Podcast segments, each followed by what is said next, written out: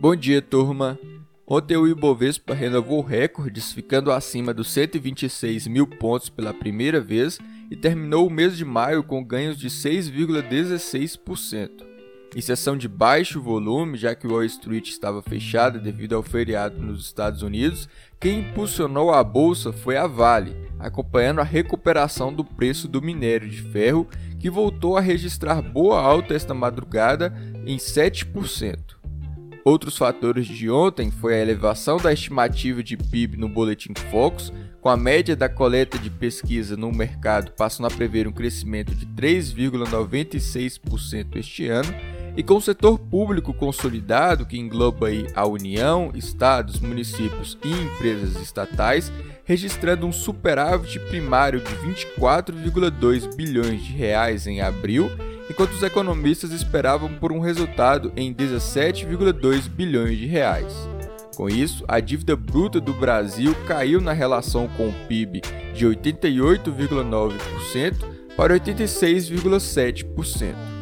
Agora na manhã, as bolsas estão em alta com os índices futuros de Nova York subindo 0,5% enquanto a Europa sobe mais de 1% em dia de agenda cheia de indicadores e que até agora estão surpreendendo positivamente.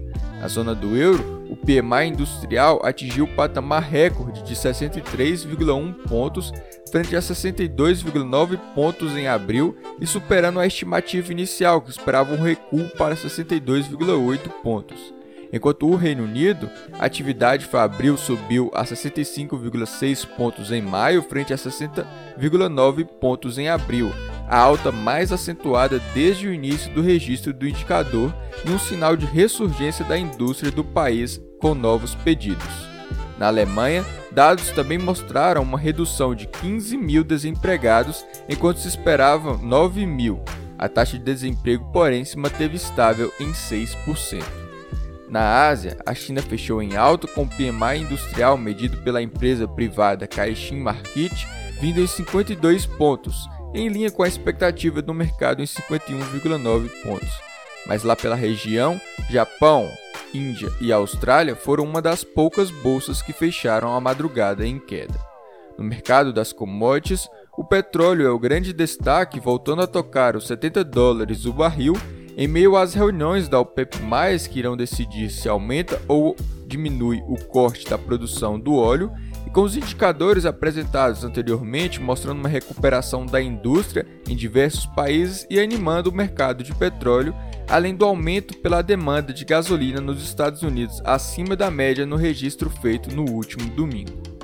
Por aqui, também teremos divulgação de PMI industrial, mas o principal indicador a ser monitorado será o PIB do primeiro trimestre, que sai às 9 horas da manhã. Além disso, no noticiário repercute uma matéria do Estadão sobre o Paulo Guedes ter dito ao Rodrigo Pacheco, presidente do Senado Federal, que o presidente Bolsonaro não queria a aprovação da reforma administrativa Certo é que esta é mesmo uma reforma complicada para quem já pensa em eleição, devido às mudanças que serão feitas no funcionalismo público com corte de privilégios que irão desagradar uma boa parte da população. Entretanto, essa reforma ela precisa ser feita para aliviar as contas públicas e melhorar a eficiência da máquina chamada Estado. Para hoje é isso, uma ótima terça-feira a todos.